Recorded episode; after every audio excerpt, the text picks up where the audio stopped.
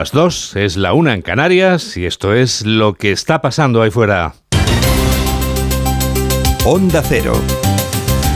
Noticias fin de semana. Juan Diego Guerrero.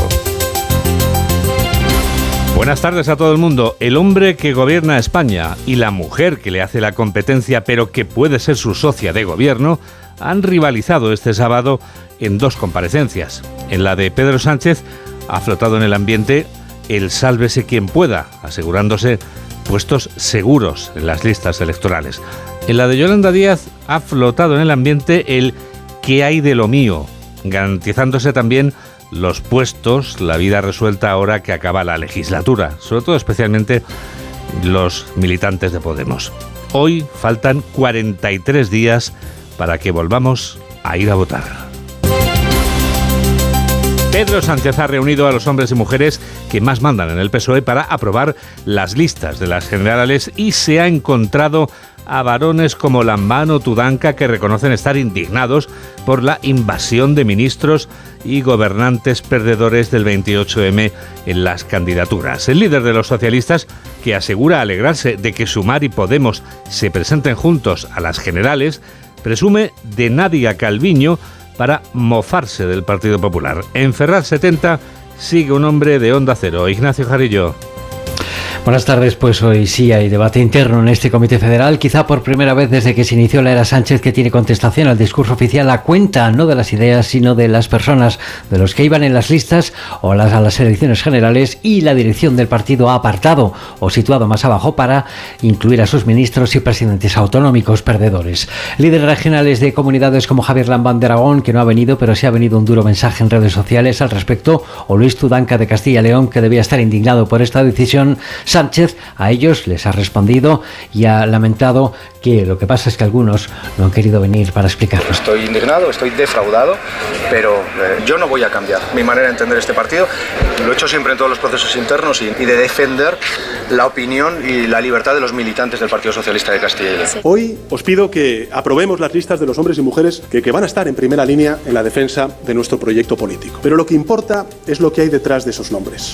Y ya después el otro mensaje en clave externa para la ópera izquierda, el líder del PSOE con esta frase se alegraba de que Sumar y Podemos estén ya del mismo lado. El acuerdo anunciado ayer por distintas fuerzas políticas a nuestra izquierda es una noticia más que positiva.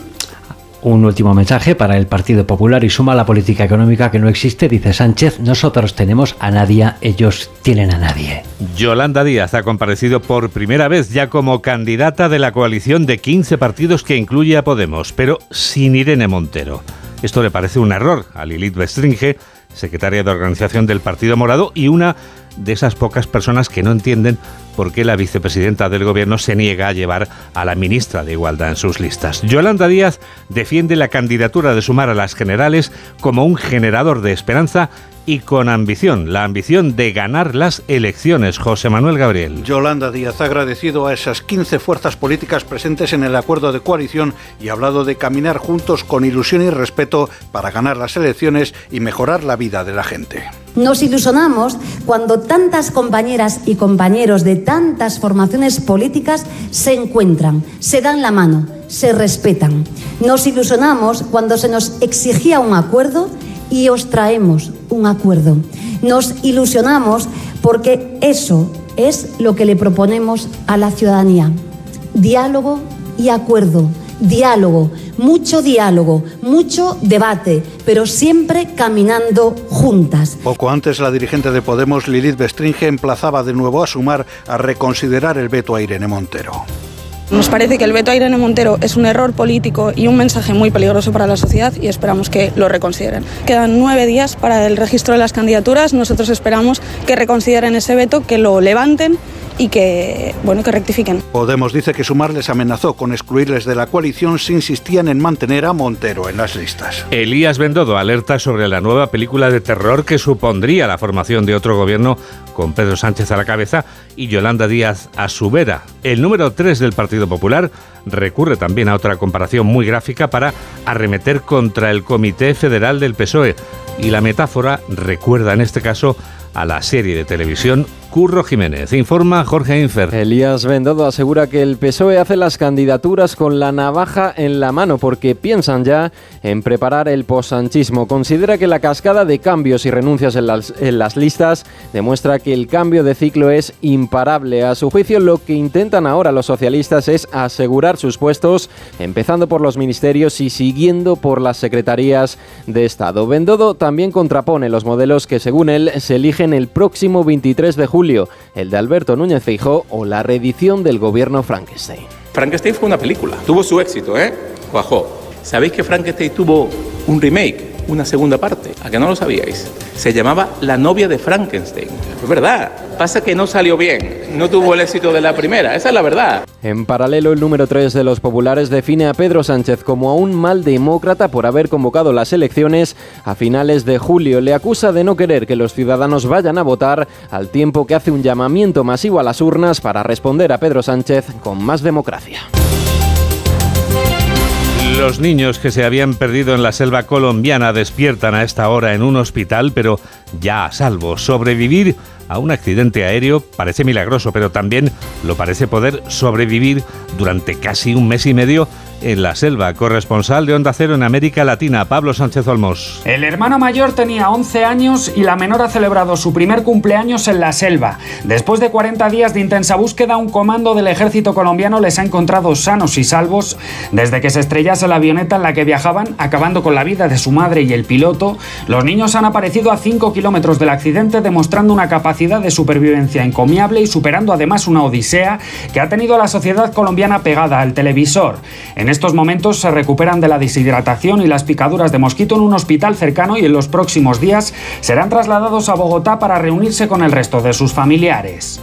Esta Feria del Libro de Madrid de la que hablamos ya vuelve a suponer un triunfo de los lectores y de las editoriales que tanto trabajan para ellos con el fin de ofrecer el mejor resultado posible, condensando en esas páginas de sueños y libertad que son los libros. Con lo que queda de sábado y todo el domingo por delante, ya tenemos datos sobre esta feria que comenzaba el 26 de mayo. Paco Paniagua. Concluye una feria que ha sido la primera ya completamente sin pandemia y sin la ola de calor del año pasado, más bien al contrario.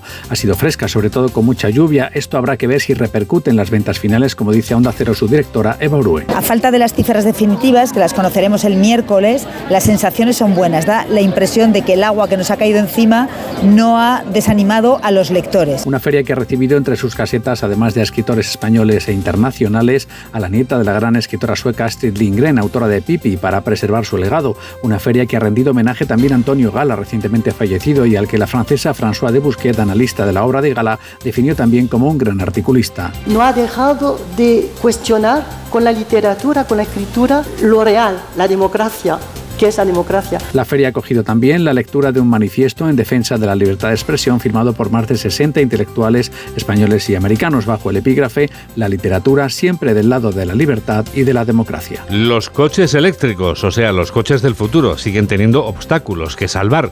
Y no hablamos de obstáculos en las carreteras, porque tampoco hay una flota gigantesca de vehículos eléctricos actualmente en España. Los fabricantes de automóviles chinos parecen avisar ya y convertirse en serios competidores de las marcas europeas a la espera de la aprobación del nuevo PERTE. Pedro Pablo González. A la espera de la aprobación definitiva del PERTE, el vehículo eléctrico 2, el gobierno ha confirmado a las empresas interesadas que tendrán 15 días para presentar sus proyectos entre el 1 y el 15 de julio. La idea del Ejecutivo es que todos estos proyectos queden aprobados, estén listos para el 15 de septiembre, para que todas las iniciativas reciban el dinero antes de que termine el año.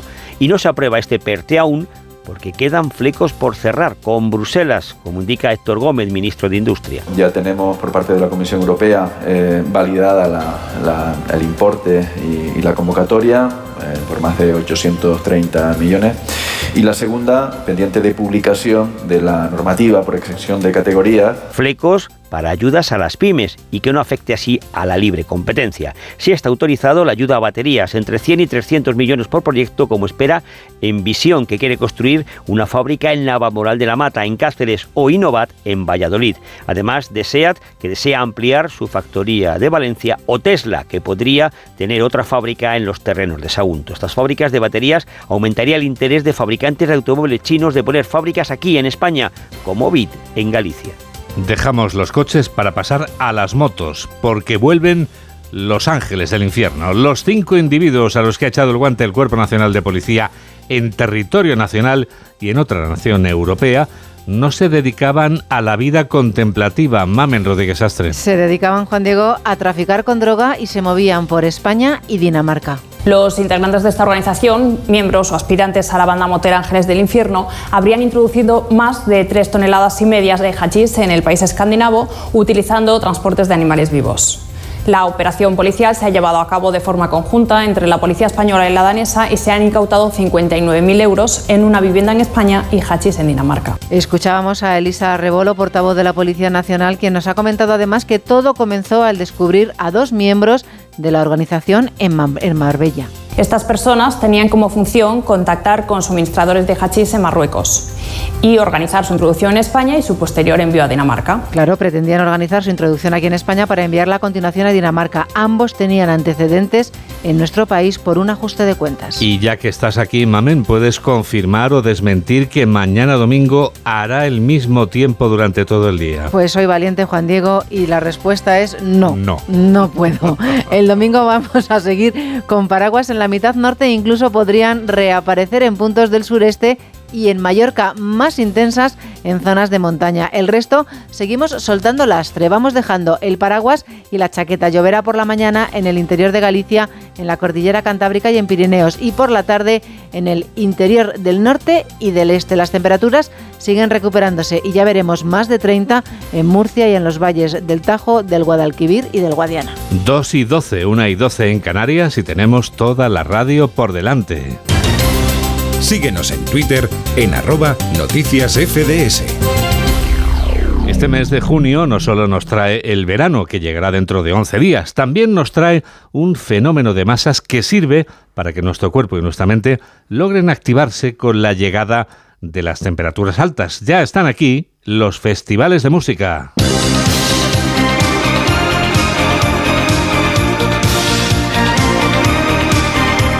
La música sin la que la vida no podría existir lo inunda todo. La explosión de sonidos está despertando también la explosión de sensaciones entre el público y deja unos beneficios muy importantes a quienes viven durante el verano de este negocio, aunque también deja dolores de cabeza por las trabas burocráticas. Laura Gil nos acerca al paisaje de los festivales de música. Festivales como el Primavera Sound, el Sonar, el Mad Cool Fest, el FIFO, el Sonorama inundan el paisaje con la llegada del buen tiempo y esta eclosión musical da pie a un auténtico peregrinaje de un público mayoritariamente joven, ávido de esta experiencia en la que fusionan música, vacaciones y amigos. Este año yo voy al Mad Cool porque es que me apetecía muchísimo ir y justo como tocan los Red Hot Chili Peppers. Voy a ir en agosto al Bombastic con un par de amigas. Yo sé que Lola Indigo viene a Starlight, pero es carísima la entrada, entonces... Estuvimos el año pasado en el Bombastic con unos amigos allí en Benidorm y suerte que hemos podido cuadrar fecha. Voy al puro reggaetón que se hace aquí en Madrid el 30 de junio. Quiero ver a Mike Towers y a Manuel Turizo y también Juan Magán porque nos hace bastante ilusión. Con una facturación anual en el último ejercicio de 460 millones de euros, los festivales de música en directo se han convertido en un verdadero motor de la industria cultural en España por sus precios competitivos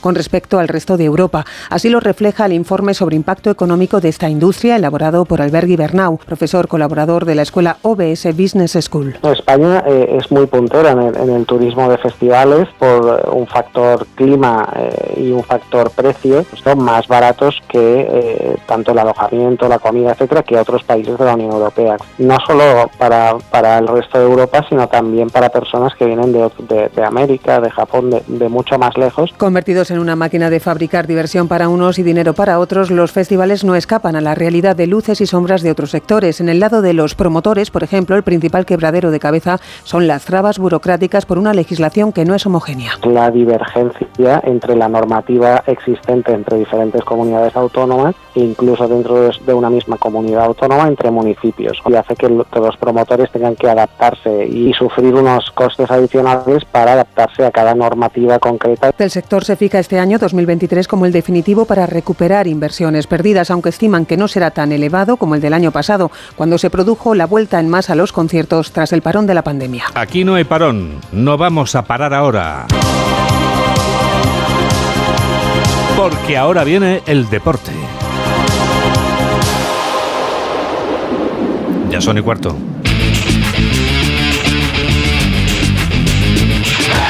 Ya está aquí David Camps. Hola, David. Y que el deporte no pare, que diría aquel Nunca. parafraseando la canción. No voy a, Bien, no voy a, no voy a decir nada más. Has entrado con garra y con fuerza. Uh, uh, uh, Camps, ¿eh? Sí. ¿sabes quién viene con fuerza? Bueno, está con fuerza en los despachos del Real Madrid porque hay ¿Hay movimiento? fichaje y hay Oh, movimiento en el equipo blanco. Ahora te voy con la final de la Liga de Campeones Sí, entre el esas City cosas de Guardiola y todo esto, sí, a La ver. selección española que está aquí en las Rozas ya preparando la Liga de Naciones, pero es que hay noticia en el Real Madrid. Alberto Pereiro, buenas tardes.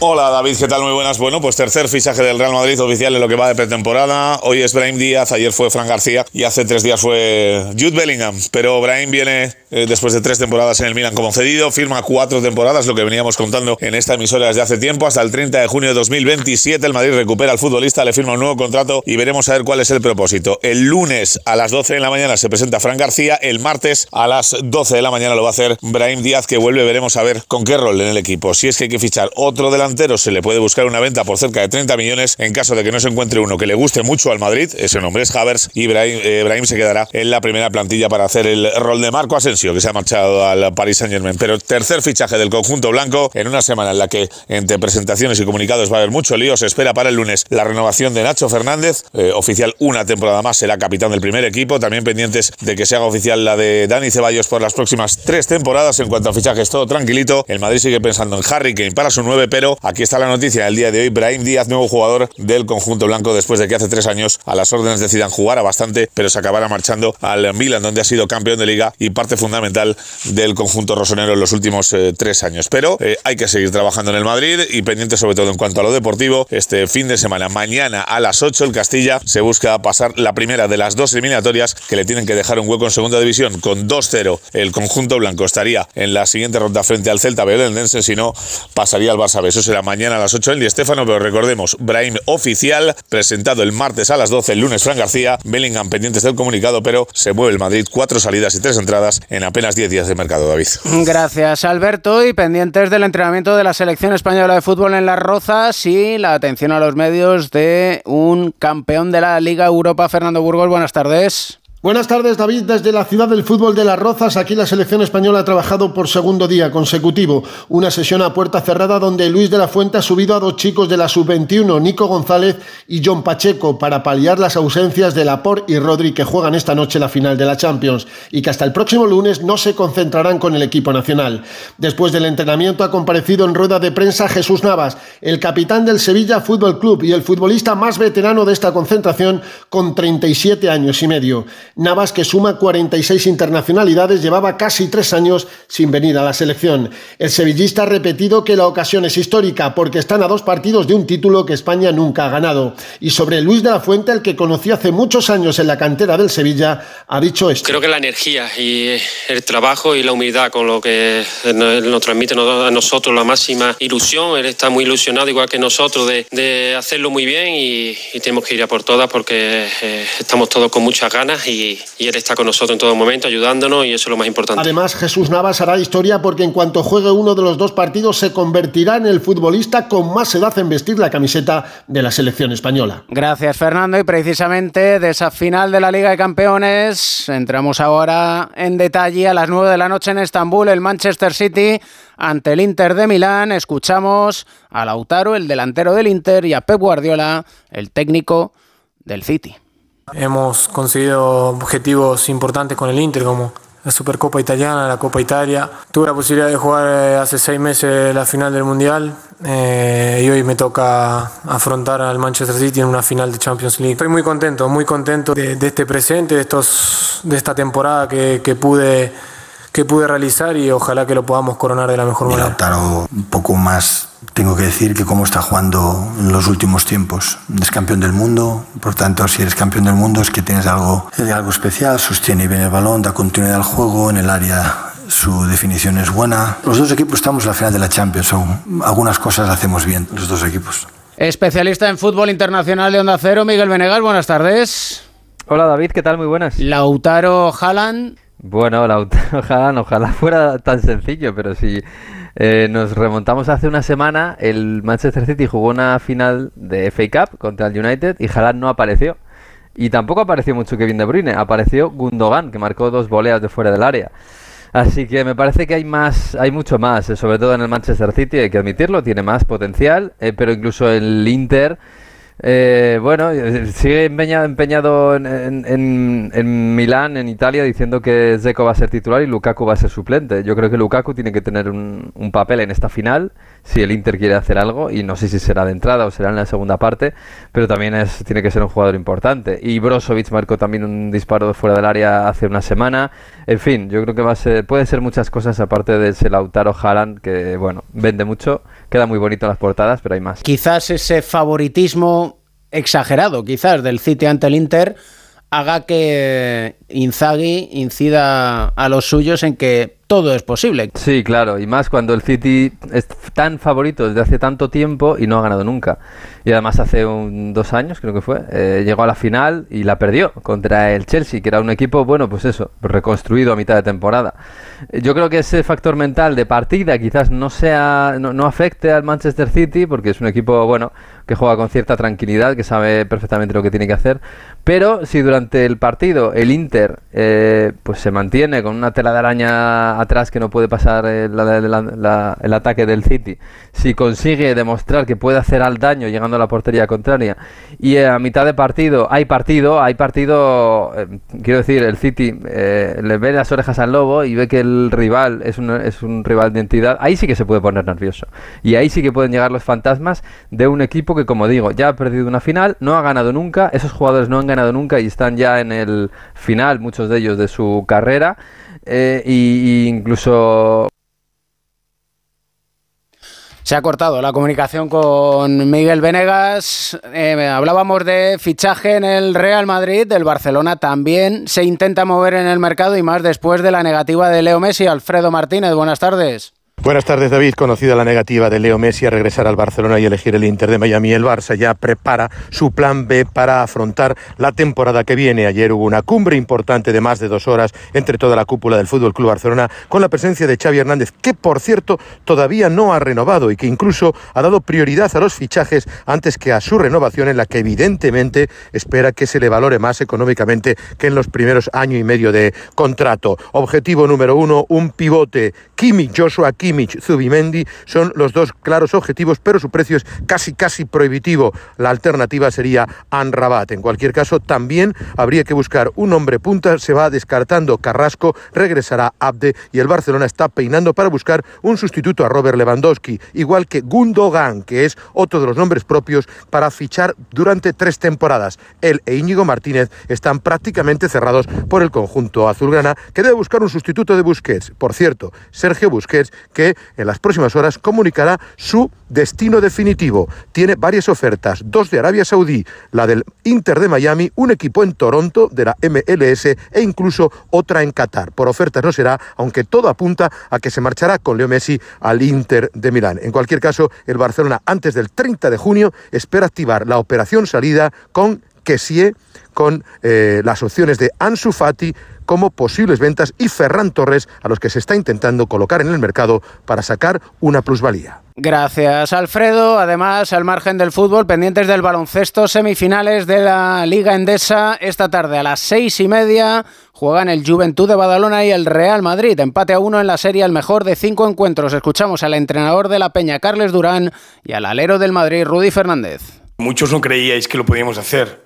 Eso es lo más importante, un punto. No estamos hablando de cualquier equipo, estamos hablando del Madrid. Entonces el Madrid ha subido el nivel en muchas cosas. Se ve que todavía no merecemos el respeto que tiene el Madrid, pues espero que, que el sábado pues lo podamos conseguir porque nosotros también estamos jugando las semifinales de la Liga CB, no está jugando solo el Madrid. Dos equipos históricos, eh, la suerte que he tenido yo de jugar en el Juventud y he crecido durante bueno, toda mi carrera deportiva allí y, se sabe la magnitud que tiene este equipo y, yo creo que somos conscientes del buen equipo que es y por eso les respetamos. ¿no? Sabemos que allí va a ser una batalla, ahora ellos tienen el campo a favor, estoy convencido de que se va a llenar el pabellón, así que en ese sentido tenemos que ser conscientes de que, hay que estar ahora mentalizados es que, en que va a ser una batalla el sábado. Albert Arranz, buenas tardes. Hola, buenas tardes, David Camps. Aroma de clásico en este Juventud Real Madrid, ¿eh? De clásico y de ambientazo, David, porque el Olympic de Badalona va a rozar el lleno si no lo alcanza esta tarde. El Club Verdinegro ha avisado a través de las redes sociales a sus aficionados que acudan con tiempo. Se abrirán las puertas a las 5 de la tarde para un apasionante tercer partido de la serie con empate a uno ante el Real Madrid, que tiene de su lado, eso sí, los blancos la historia. Y es que en 19 oportunidades se ha dado un 1-1 en semifinales, disputándose al mejor de cinco partidos, y en 13 de ellas el triunfo final se lo ha llevado el equipo que partía con el factor cancha a favor, un 68,4%. La Peña que confía en volver a la efectividad ofensiva, que le llevó a adjudicarse el primer choque en Madrid, con un Kyle Guy excelso, pero que en el segundo partido volvió a su tono más irregular de, a lo largo del curso. Los blancos, por su parte, eh, con el juego interior espectacular con Tavares, Yabusel y Ezonia, esperan, eso sí, recuperar mayor aporte de un perímetro un poquito menos acertado que de costumbre en los dos primeros del Wizzing. Pitarán el partido Peruga Perea y Fabio Fernández. Eh, recordemos que el cuarto se va a jugar el lunes a las nueve de la noche y que si la semifinal volviera a la capital, está previsto el quinto para el miércoles también a las nueve de la noche. Y eh, es evidente que en los dos equipos hablan de una cuestión, que es la energía que les da la posibilidad de defender al rival. Sí, por supuesto, es un elemento crucial. El, Juventud de Badalona basa más a lo largo de la campaña sus opciones en la efectividad en ataque, tiene un alto porcentaje de puntuación por partido, pero es cierto que Carlos, eh, Carlas Durán ha insistido en la presión defensiva para anular a un Real Madrid que también tiene un gran poderío en ataque. Por ahí estará sin duda alguna una de las claves del partido de esta noche. Y eh, en la otra semifinal, el Unicaja que asalta el Palau Blaugrana con un grandísimo partido colectivo, con una, un gran estratega como es Ivonne Navarro, e iguala la serie también a uno. Un Unicaja que ganó 23 años después en el feudo culé, interrumpiendo una racha inmaculada de 19 victorias como local del Barça esta temporada, que le hacían invicto en Liga en su terreno a los de Yassi Vicios y lo hizo 79-88 a través de la intensidad, de la energía, como apuntabas, y de una gran defensa prácticamente los 37 minutos del choque en los que estuvo por delante en el marcador, para anular incluso la reacción barcelonista en el tercer cuarto cuando apareció la única de las grandes estrellas azulgranas que hizo presencia ayer eh, de forma, en forma de aportación, que fue la Provítola y sus 19 puntos. Al contrario, los de Ivonne Navarro, guiados por un excelso Tyson Carter, también 19 puntos, presentaban hasta cuatro jugadores en dobles figuras de anotación y como ya ocurrió el miércoles volvieron a ganar el rebote holgadamente con 36 totales, 9 en ataque. Ahora con uno iguales la serie se va al Martín Carpena donde hay doble cita asegurada mañana domingo seis y media y el martes 9 de la noche lugar en el que el campeón de Copa tratará de sellar un acceso a la final que no se produce desde que se levantara el título en la 2005-2006. Por contra, si los catalanes forzaran el quinto, este se jugará el jueves a las 10 de la noche de nuevo en el Palau. E Ivonne Navarro que decía anoche, son capaces de ganarnos, pero para hacerlo nos van a tener que matar. Y a fe que están dando guerra al conjunto azulgrana, que tanto el Barça como el Madrid da la sensación que después de el extenuante calendario y de la Euroliga y de la Final Four parece que llegan un poquito justo de fuerzas. Eso sin desmerecer, por supuesto, tanto al Juventud como al Unicaja de Málaga, que están jugando muy, muy bien al baloncesto y por eso tenemos unas espectaculares semifinales de la Liga Endesa. Luego te escuchamos, Albert. Un abrazo, David. Y además tenemos una espectacular calificación del Gran Premio de Italia de motociclismo, enviado especial de Onda Cero y la revista Motociclismo. Chechu Lázaro, buenas tardes.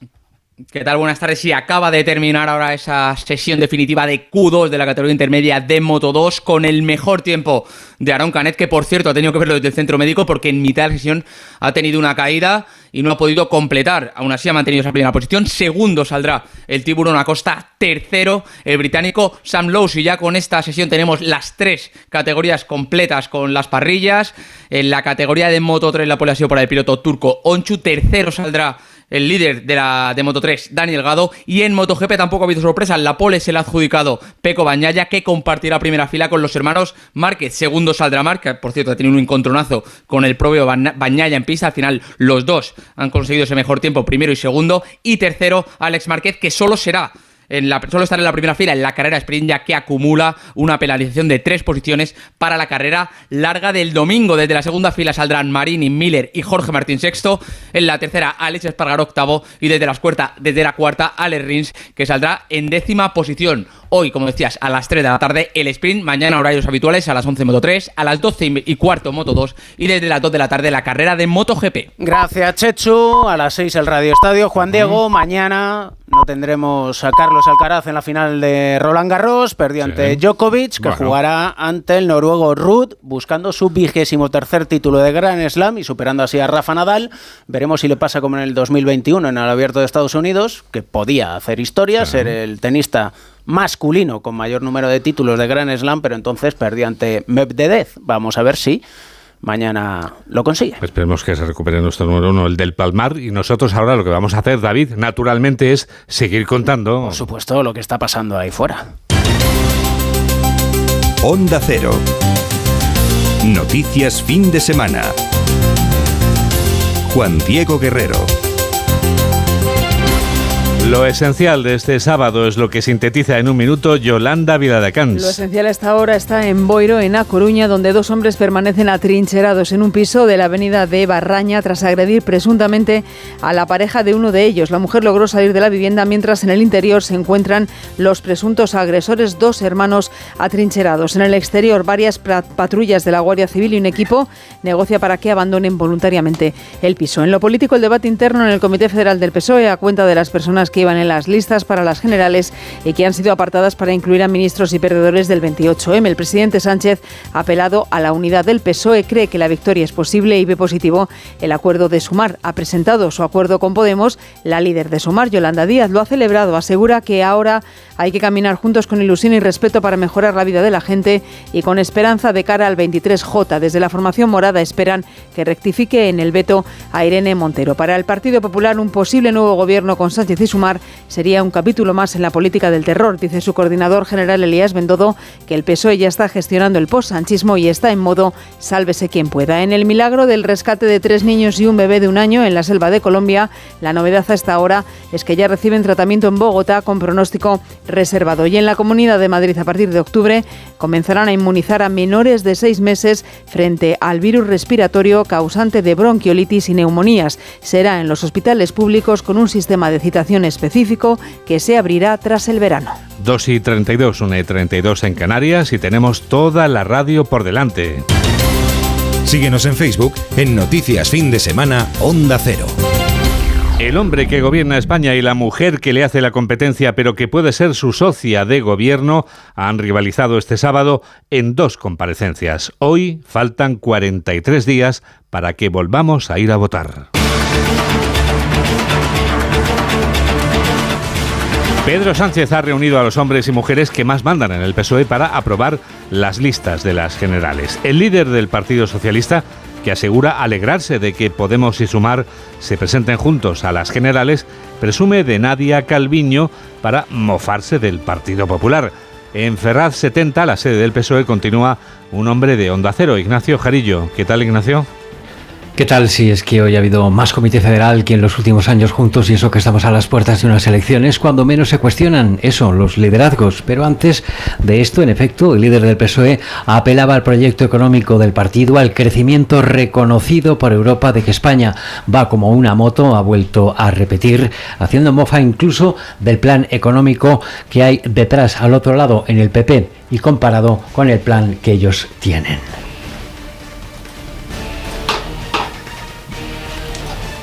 Vamos a ver si recuperamos ese sonido que...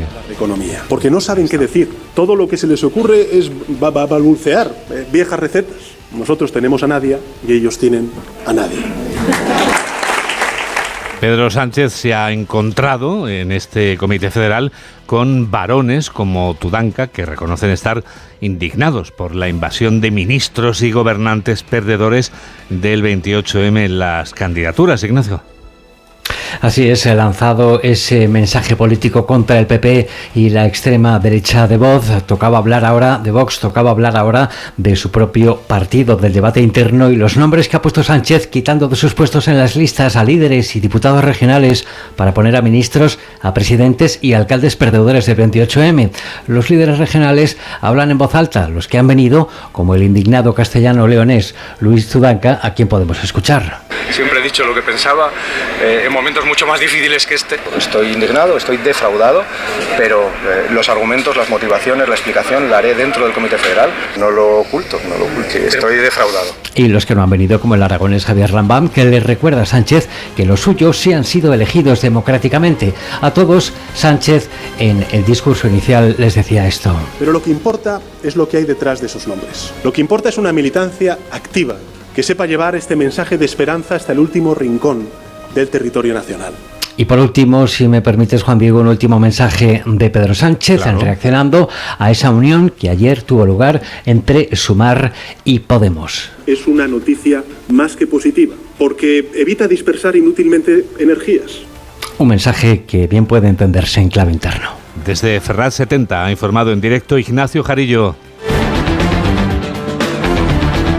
Yolanda Díaz comparecía hoy por primera vez ya como candidata de la coalición de 15 partidos que incluye a Podemos, pero sin Irene Montero. Esto le parece un error a Lilith Berstringe, que es la secretaria de organización del Partido Morado y tal vez una de las pocas personas que no entiende por qué la vicepresidenta del gobierno se niega a llevar a la ministra de Igualdad en sus listas. Lo cierto es que Yolanda Díaz ha defendido la candidatura de sumar a las generales con mucha ambición.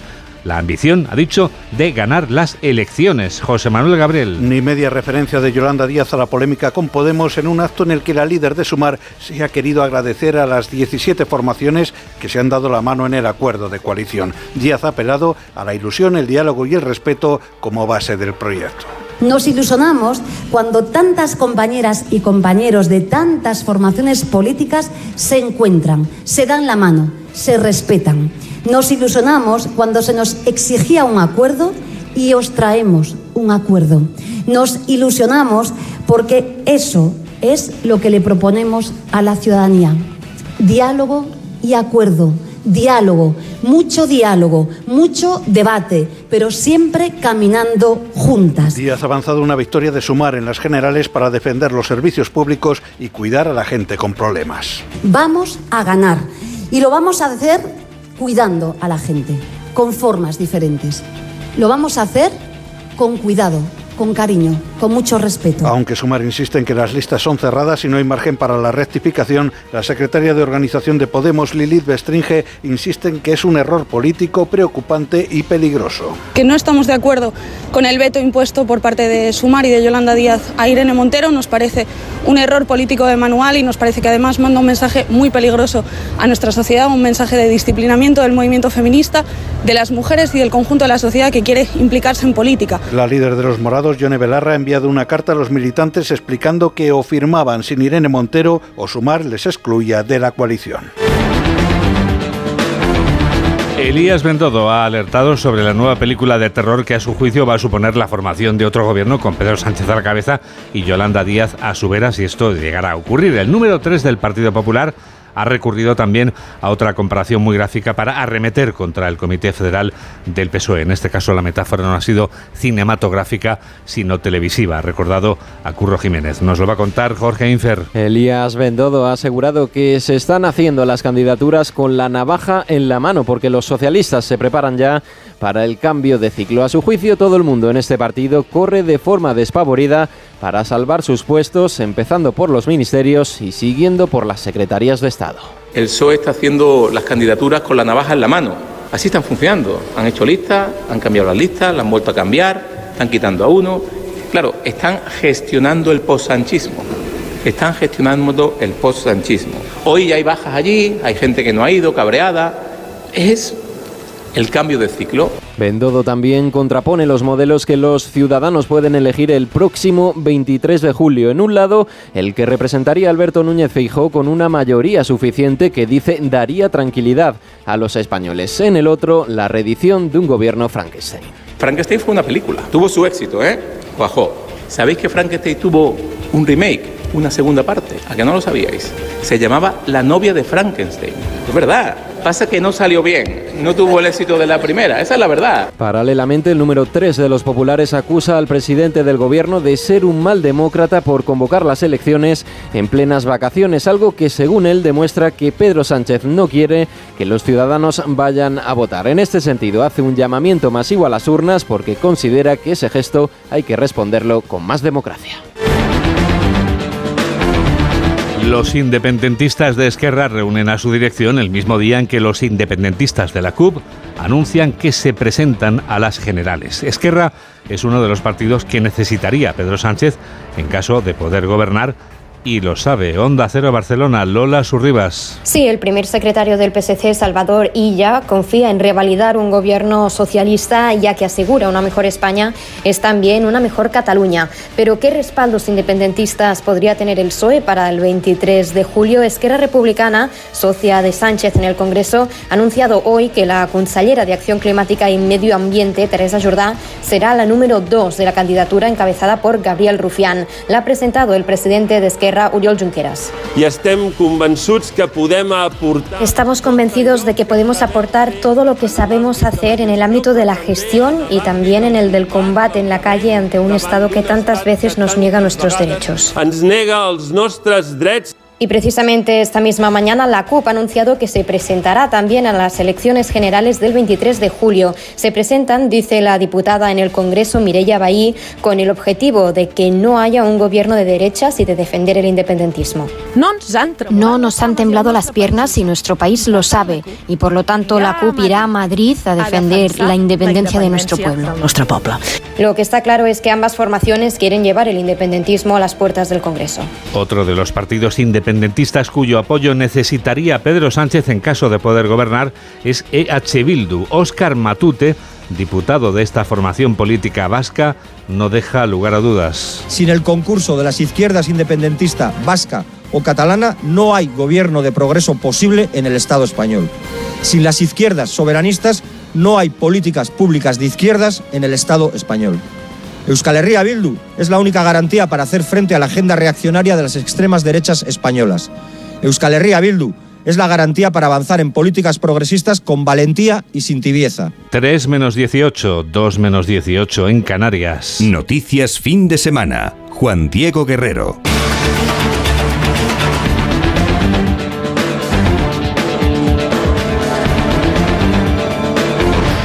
Los huelguistas que se habían encerrado en el Ministerio de Justicia han despertado esta mañana de sábado en sus domicilios en lugar de hacerlo en la sede del Ministerio.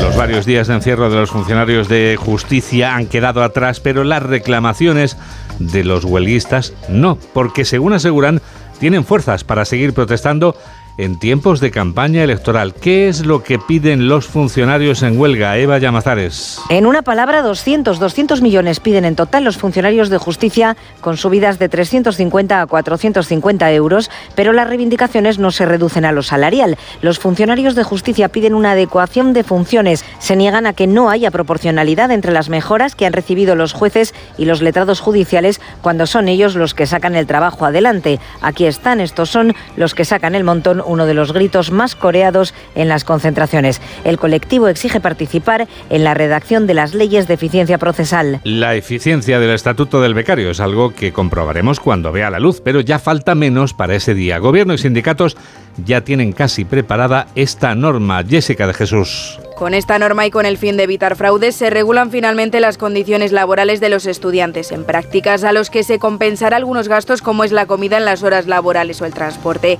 Además, a aquellas empresas que no cumplan lo pactado se les aplicarán sanciones económicas. El preacuerdo que llevaba negociándose desde mayo del año pasado está a punto de firmarse, según apuntan fuentes sindicales, y deja fuera a los empresarios. La COE ha reiterado estas últimas semanas que no tenía sentido llegar a acuerdos con la convocatoria de elecciones y las Cortes disueltas solo para la foto. Ahora el texto será aprobado en un Real Decreto Ley que se trasladará a la Diputación Permanente Parlamentaria y la intención del Ejecutivo es ponerlo en marcha antes de las elecciones del 23 de julio. 3 menos cuarto, 2 menos cuarto en Canarias. Enseguida les llevamos a dar la vuelta al mundo en 80 segundos. Hola, soy Sandra Golpe y yo también escucho Noticias Fin de Semana de Onda Cero con Juan Diego Guerrero.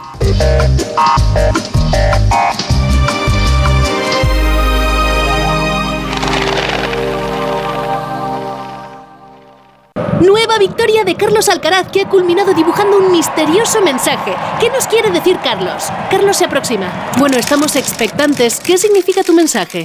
Región de Murcia, ya lo entenderás. Dos mares, mucho sol y la mejor gastronomía. Costa Cálida, región de Murcia. Ven y lo entenderás. ¿Nervioso por la vuelta al trabajo? Tranquilo, toma Ansiomet. Ansiomet con triptófano, lúpulo y vitaminas del grupo B contribuye al funcionamiento normal del sistema nervioso. Ansiomet, consulta a tu farmacéutico o dietista.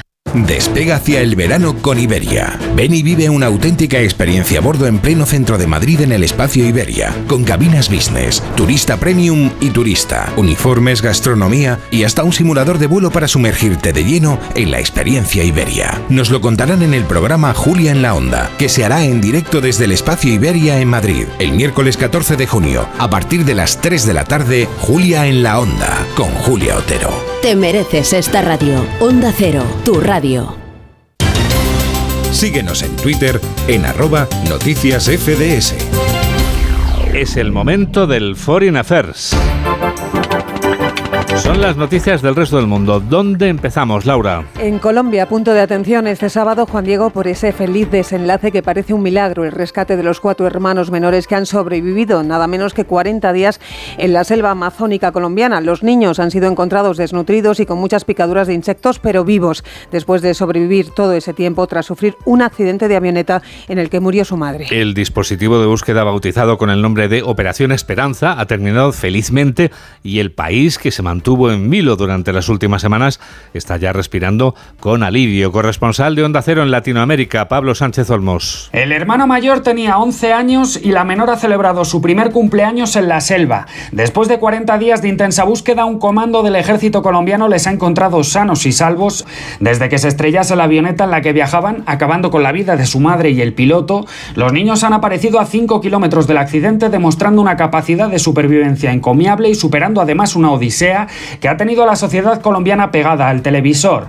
En estos momentos se recuperan de la deshidratación y las picaduras de mosquito en un hospital cercano y en los próximos días serán trasladados a Bogotá para reunirse con el resto de sus familiares. Entre esos familiares están los abuelos de los menores que reclaman poder abrazarles cuanto antes. Residentes en Villavicencio, en el centro del país, han rogado al presidente Gustavo Petro que les permitan reencontrarse con sus nietos antes incluso de que sean trasladados a Bogotá para continuar con los exámenes médicos. Quiero abrazar a mis nietos, todos los cuatro. Le ruego al señor presidente de la República de Colombia que nos traiga a nuestros nietos acá en Villavicencio, donde estamos los abuelos, donde está el tío, donde está la tía, donde está la abuela, y luego que lo lleve para Bogotá. ¿Sí? La noticia sorprendía a Colombia con el acuerdo todavía caliente entre el gobierno de Petro y el Ejército de Liberación Nacional para un alto el fuego nacional bilateral y temporal a partir del 3 de agosto y durante 180 días, fruto de la tercera ronda de negociaciones. En Latinoamérica también se producían este sábado, Laura, varias novedades en la cruzada del presidente de Nicaragua, Daniel Ortega, contra los opositores a su régimen. El líder sandinista sí ha dado un paso más en la presión que ejerce sobre la disidencia y ha decretado que se confisquen las propiedades de más de dos centenares de opositores críticos con la deriva de su régimen y actualmente desterrados, entre los que se encuentran antiguos compañeros de armas del mandatario, dirigentes opositores y líderes estudiantiles. En Ucrania el reloj de la invasión rusa sigue corriendo. Hoy se cumplen 427 días de conflicto. Kiev informa de un avance de más de un kilómetro en el frente de Bakhmut y denuncia, por otro lado, un ataque ruso con aviones no tripulados en la región del Oblast, en Odessa, con un balance de tres muertos y una veintena de heridos. Y en medio de los ataques, Juan Diego, la heroicidad de civiles que se niegan a abandonar su hogar, como este residente de Chasiv Yar, ciudad próxima a la ciudad devastada de Bakhmut, que fue durante meses objetivo de las fuerzas rusas. Les decíamos a los soldados, si os vais os acompañamos. Se lo dijimos en un principio y ellos nos preguntaban por qué, que quiénes éramos y por qué seguíamos aquí. No nos dijeron que nos marchásemos, pero sí les interesaba quiénes éramos y cuántos permanecíamos aquí. Ucrania también responsabiliza a Rusia de un ataque contra varias localidades en la región de Donetsk, con al menos un muerto y un herido, y Moscú, por su parte, Laura está acusando a Ucrania de realizar por tercer día consecutivo una ofensiva por la noche en la región de Zaporilla. Con denuncias además de la OIEA, el Organismo Internacional de la Energía Atómica, de que va en aumento la presión que sufre el dique de protección del estanque de agua que refrigera la planta nuclear. La ONU, por su parte, anuncia un plan para poner a salvo cuanto antes la población civil de Gerson tras las inundaciones por la destrucción de la presa de Kajovka. Rusia asegura que el nivel del agua en ese enclave volverá a la normalidad a finales de la próxima semana. Seguimos en Somalia en una jornada negra por la muerte de una decena de personas en un ataque yihadista. Ataque que se ha dirigido contra un conocido hotel del centro de la capital, Mogadiscio, frecuentado por políticos y turistas extranjeros, que ha provocado 16 fallecidos. Canadá también es noticia no solo por la visita sorpresa este sábado del primer ministro Justin Trudeau a Kiev, la capital ucraniana, sino también por los incendios que están asolando el país y el humo que está afectando ya, Laura, a millones de personas en Norteamérica. 441 incendios forestales seguían activos en las últimas horas con intensas nubes de humo que, como dices, enturbian la costa este de Estados Unidos. Las imágenes de la Gran Manzana de Nueva York envuelta en una nube de color naranja han dado la vuelta al mundo. La calidad del aire ha mejorado algo en las últimas horas, aunque aún preocupa también en otros lugares como Filadelfia. Esto dicen algunos de sus residentes. Sí, estoy preocupado porque hay toxinas en el aire y otras sustancias y la gente las respira entre ellas, las personas mayores como mi abuela, que tiene 80 años y está muy enferma. La calidad del aire está en un nivel grave y muchas personas con dificultades para respirar o asma no pueden salir y creo que es un problema de salud general. Te referías, Juan Diego, también a la visita del canadiense Trudeau a Kiev. Acabamos de conocer que durante ese viaje ha anunciado una partida de ayuda a Ucrania de 500 millones de dólares. En Italia hay mucha expectación ante la primera marcha del orgullo gay con el gobierno de la ultraderechista Giorgia Meloni. Se desarrolla esta tarde en medio de fuertes críticas del colectivo homosexual al gobierno corresponsal en Roma, Darío Menor. Unas 20.000 personas se espera que participen en la manifestación con motivo del Día del Orgullo Gay que va a recorrer las calles de Roma dentro de menos de una hora. Se trata de la primera vez que tiene lugar este evento en Italia desde que la derechista Giorgia Meloni llegara al poder el pasado mes de octubre. La jefa del gobierno ha chocado con el colectivo homosexual debido a su firme oposición a la maternidad subrogada, que ya está prohibida en Italia, pero donde incluso podría perseguirse a las parejas que recurren a esta práctica en el extranjero. Eso es lo que pretende el Ejecutivo con una ley que está tramitándose en el Parlamento.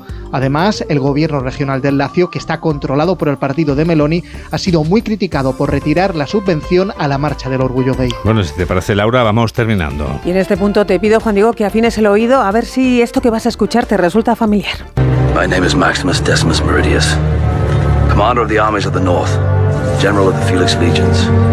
Me llamo Máximo Décimo Meridio, comandante del Ejército del Norte, servidor leal del emperador Marco Aurelio, padre de un hijo asesinado. Es la voz de Russell Crowe en una escena clave de Gladiator, Laura. No has fallado en tu interpretación. He de decir, se trata así de una de las mejores escenas de la película estrenada en el año 2000 del director Ridley Scott, nominada a 11 Oscar y que se alzó con cinco estatuillas. 23 años después, ¿cómo pasa el tiempo? Estos días se está rodando la secuela y la verdad el equipo de rodaje no ha empezado con buen pie. Durante la filmación de una escena peligrosa en Marruecos, seis dobles de acción han resultado heridos, dos por quemaduras leves y otros por contusiones. Cuatro están hospitalizados, pero afortunadamente todos están fuera de peligro. Nota al margen, Juan Diego, esta segunda parte de Gladiator cuenta en el reparto con Denzel Washington, Pedro Pascal y Connie Nielsen, entre otros. No pienso perdérmela. Ha sido un resumen de Laura Gil y enseguida vamos a hablar de arte, arte en la calle. Hola, soy Edu García y yo también escucho noticias fin de semana con Juan Diego Guerrero. No pego ojo con el pitido de oído. Toma Sonofim. Sonofim contiene ginkgo biloba para una buena audición y melatonina para conciliar el sueño. Pitidos, Sonofim, de Pharma OTC. Es que si pasa algo, tardamos dos horas en llegar hasta aquí. Tranquilo, porque nosotros respondemos en menos de 20 segundos. ¿Ves? Con las cámaras y sensores ya está todo protegido. Así, si alguien intenta entrar a robar o a ocupar tu casa, nos enteramos antes y facilitamos las imágenes a la policía para que puedan actuar cuanto antes. Este verano protege tu hogar frente a robos y ocupaciones con la alarma de Securitas Direct. Llama ahora al 900-272-272. Síguenos en Facebook en Noticias Fin de Semana Onda Cero. La penúltima noticia es el arte. Arte en las calles de la hermosa Vitoria-Gasteiz, la ciudad desde la que nos informa Ángeles Ormeño. Los amantes de las artes de calle están de enhorabuena si pasan por Vitoria, 35 compañías y 71 representaciones durante todo el fin de semana en la que vamos a poder disfrutar con un espectáculo de trapecio y malabares a 8 metros de altura, un paseo por el bosque entre animales de fábula, un parque forrado de tela blanca del color de los sueños y una boda que no terminó como se preveía. E incluso en el Museo Artium podremos ver bailarinas bailando en vertical. Así lo contaba Yanire Chávez, una de sus creadoras. Entrar en la búsqueda constante del equilibrio, ¿no? El equilibrio entre los dos planos, el horizontal y el vertical, el equilibrio entre los cinco músicos y las cuatro bailarinas, eh, el equilibrio entre la danza tradicional vasca y la danza vertical. Toda una propuesta para pequeños y mayores. Es el momento de hablar de libros. Hablamos de libros con Paco Paniagua. Hoy dedicamos este espacio a tres libros útiles, no solo por el placer de leerlos, sino porque están escritos por expertos que nos aportan soluciones. El primero es Hábitos que te salvarán la vida, escrito por la doctora Odile Fernández, experta en nutrición para personas que tienen cáncer. Este nuevo libro es una guía muy práctica con claves para reducir los efectos nocivos de la inflamación en el cuerpo, los picos de glucosa y el estrés. Y es que detrás de unos malos hábitos de alimentación podemos estar eh, ocultando una inflamación crónica en nuestros tejidos, unos picos de glucemia que pueden ser unos asesinos silenciosos que nos están minando nuestra salud por dentro y que eh, llegado un momento dan la cara en forma de diferentes tipos de enfermedades. Hábitos que te salvarán la vida de la doctora Odile Fernández. El segundo libro es del psicólogo experto en el tratamiento de ansiedad y los miedos Rafael Santandreu. En España, una de cada diez personas sufre algún ataque de ansiedad en algún momento. La práctica de Santandreu ha sido trasladar su experiencia con deportistas a las personas anónimas. Va sobre el miedo agudo, que como dice su palabra es peor que el miedo normal, ¿eh? el miedo agudo. El miedo agudo, si tienes la mala suerte de caer en la trampa del miedo agudo, mm, lo vas a flipar. Entonces, no está nada mal que sepas de qué va por si acaso alguna vez estás en esta problemática y tienes que aprender a salir de ahí. El método para vivir sin miedo de Rafael Santandreu, editorial Grijalbo. Y en tercer lugar, el libro que les propongo está escrito por una eminencia de la psiquiatría, el profesor de Harvard, Robert Baldinger, junto con su colega Marshall. El libro se titula Una buena vida y en él nos advierte de que nada garantiza la felicidad plena, pero nos ofrece claves para alcanzarla en mayor tiempo posible. Muchos jóvenes son decaídos a causa de consumir redes sociales. Seleccionamos partes de la vida para mostrar a otros, pero no es la vida verdadera, real. Una buena vida del psiquiatra Robert Baldinger, editorial Planeta. Mamen Rodríguez Astres, quien produce, y Jorge Zamorano es quien realiza este programa de noticias aquí en Onda Cero, en la radio. Noticias fin de semana. Juan Diego Guerrero cómo pasa el tiempo. Nos despedimos ya con la música de Depeche Mode, que es una de las bandas que participan en esta Primavera Sound que está viviéndose en Madrid, en la localidad de Arganda del Rey. Os dejamos con eh, Caroline's Monkey, que es una de las canciones del último álbum de Depeche Mode que lleva por título Recuerda que vas a morir. Memento mori, la única verdad cierta en la existencia humana. Gracias por estar a ese lado de la radio y que la radio te acompañe. Adiós.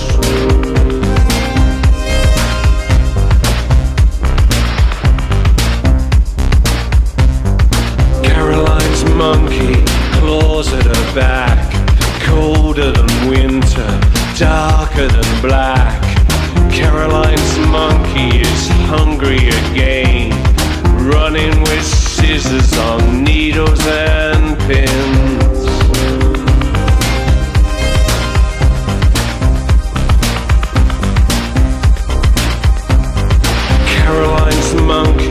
Lives where she lays, sleeps like a thief, and steals through the days. Caroline's monkey makes up all the fun, leaves chaos and ruin on Caroline's tongue.